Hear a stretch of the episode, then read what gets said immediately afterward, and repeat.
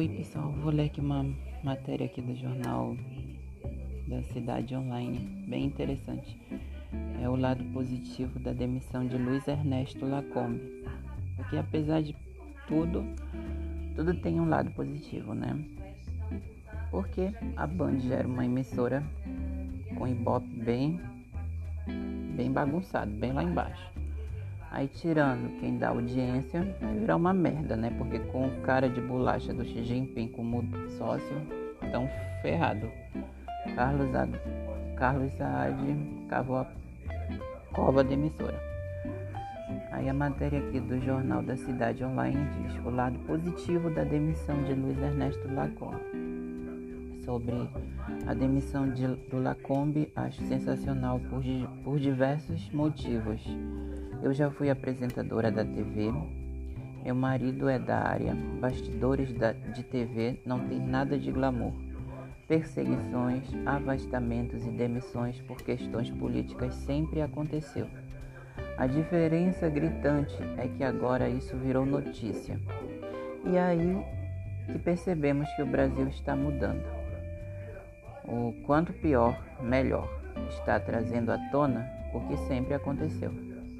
O programa que Lacombe apresentava será boicotado. Muitos patrocinadores, inclusive, deverão se afastar para não ter sua imagem ligada à polêmica. Isso fará com que outros chefes pensem duas vezes antes de fazer o mesmo. Por outro lado, Lacombe deve apresentar um programa em outro canal, um programa tipicamente conservador. Daí a outra mudança, pela primeira vez na TV aberta, teremos um programa de, entretenimento abertamente conservador. E isso deverá atrair audiência. Trazendo audiência, traz anunciantes. Trazendo anunciantes, trará dinheiro.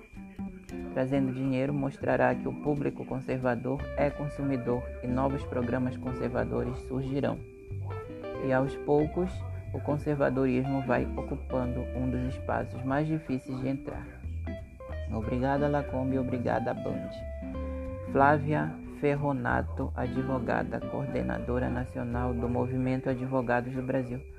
Realmente, o que ela disse é verdade.